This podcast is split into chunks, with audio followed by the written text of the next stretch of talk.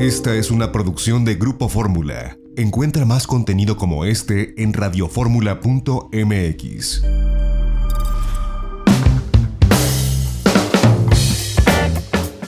Ya estamos de regreso en itinerario turístico y yo le agradezco a Lorena Bracho, nuestra productora, que esté de este lado del micrófono esta tarde. Lorena, ¿cómo estás? Muy bien, José Antonio, muchísimas gracias por invitarme nuevamente para este lado del micrófono. Oye, pues, ¿qué te pareció más allá de la campaña, de lo que fuimos a cubrir, Zacatecas como ciudad?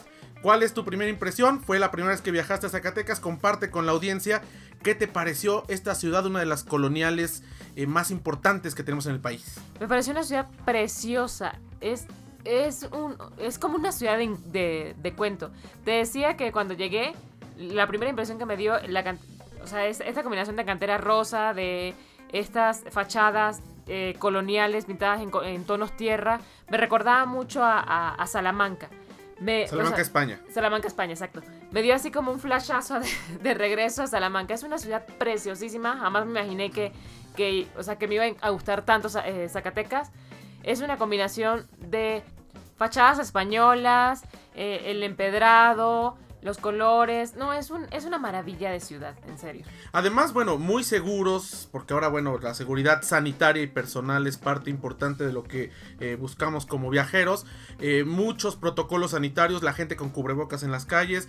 En este hotel espectacular, que era una vecindad abandonada, lo rescataron y ahora pues es uno de los hoteles más, más grandes, el mesón de Jovito pues todos los protocolos sanitarios, ¿no? Y además, bueno, pues eh, tardes muy lluviosas ahora, pero muy coloridas de poder ir a, los caminos empedrados, poder ir a los portales a comprar queso, a probar mezcales, los buenos vinos de tierra adentro ahí en Zacatecas. En fin, me parece que es una ciudad que vale la pena visitarla eh, por su atractivo colonial, su gastronomía, el asado de bodas, los quesos, por eh, la torta de barrio que la torta en de Acrópolis ahí junto a la catedral que es una torta de chile relleno medio ahogada porque trae encima salsa muy buena y además también Lorena la parte bueno las minas que se pueden visitar las viejas minas que ahora son museos los museos tienen muchos museos es la segunda ciudad con más museos después de la Ciudad de México en el país el teleférico que va de la bufa al otro cerro que es espectacular ver desde el teleférico la catedral de Zacatecas, la plaza mayor, este ver pues todas estas construcciones. La verdad es que sí vale mucho la pena, ¿no? Y aparte tiene como presencia de mucho arte en todas sus en todas sus calles, ¿no te diste cuenta?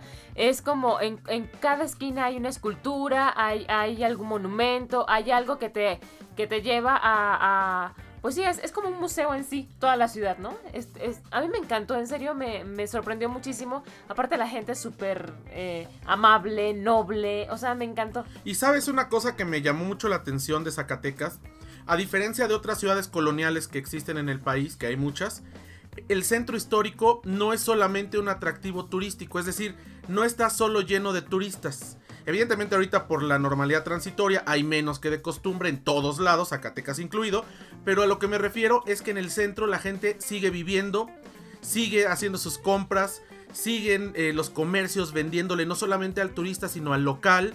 Está la zona de bancos, evidentemente, la zona de restaurantes, pero te puedes encontrar zacatecanos que están ahí haciendo su vida diaria a diferencia de otros lugares donde pues el centro histórico se convierte en un parque de diversiones, un parque temático, eh, como ha pasado por ejemplo en Madrid, en España, donde solamente conviven o cohabitan los turistas con puros Airbnb, con puros hoteles. Aquí está todo parejo, vaya, hay hoteles, hay casas Airbnb, pero también están los locales, el Zacatecano del diario que está ahí en el centro.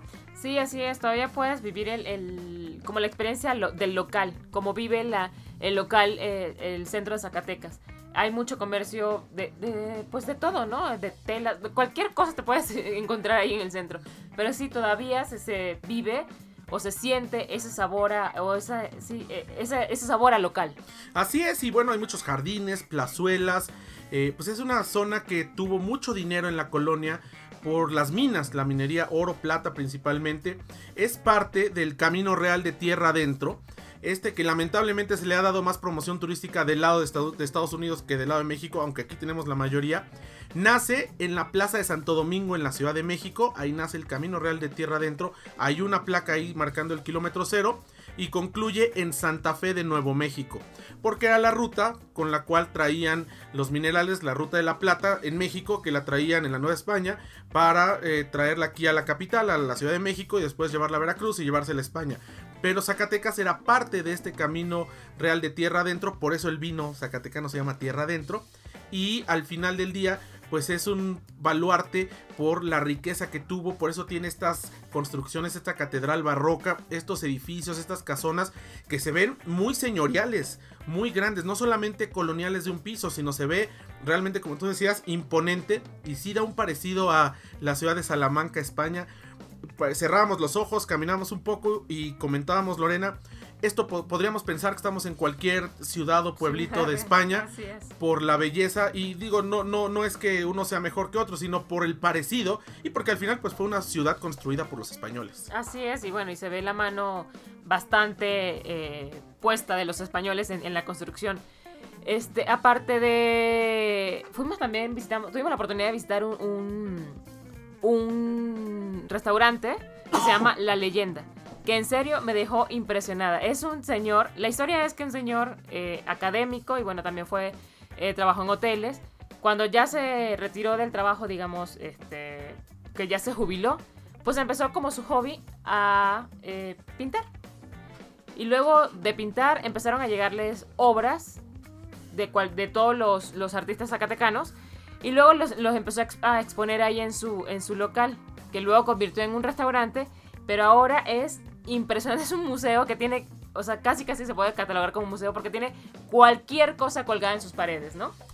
Y sí, de hecho, dice en la puerta restaurante galería y fue como su actividad de hobby, ¿no? Del dueño para retirarse. Así es, este fue empezó como un hobby, como te comentaba, empezó él pintando unas paredes y luego como que se empezó a entrar en esto del, de la cuestión del arte. De coleccionar. De coleccionar y así empezaron a llegar las obras que están expuestas. Eh, tuvimos la oportunidad de entrevistar a uno de los exponentes que eh, tiene su obra ahí en, la, en, el restaurante la, Leyenda. Oaxaqueño, además él. Así es, Temo, el señor de los dragones. Y nos contaba cómo llegó, eh, pues tiene una cantidad impresionante. Yo creo que ahí solamente en la leyenda tiene más de 30 obras. Este, y así como Temo, muchísimos artistas que luego presentan sus obras y se vuelve realmente pues un centro de colección y un restaurante muy bueno. Comimos un asado de bodas muy sabroso, en fin, pudimos cenar muy bien, tomar buen mezcalito de allá de Zacatecas y la experiencia fue muy buena, ¿no? Sí, exacto. El señor eh, dueño del, del, del restaurante decía que él no vende comida, él vende experiencia. Y es la verdad, uno va a los restaurantes Quizás sí, la mitad por la comida, pero la otra mitad por la experiencia. Y es como comer en un museo, la verdad, es una casona muy vieja. Y bueno, Zacatecas tiene muy buena conectividad. Nosotros llegamos por avión, una hora de vuelo. Se puede llegar por automóvil desde la Ciudad de México, son aproximadamente 7 horas. De Monterrey nos decían son 5 horas. A Guadalajara se harán 4, 4 y media también nos dijeron. Así que es un lugar muy fácil de, de visitar. Llegamos por Aeroméxico Insisto, el aeropuerto de, Zacatecas con todos los protocolos muy bien puesto. Lorena, muchas gracias por habernos acompañado. No, muchísimas gracias a ti, José Antonio. Vamos a un corte y regresamos con toda la información de Viaja en Corto, este pacto que se firmó del Centro Occidente. No se vaya, tenemos más en itinerario turístico este sábado a través de Grupo Fórmula.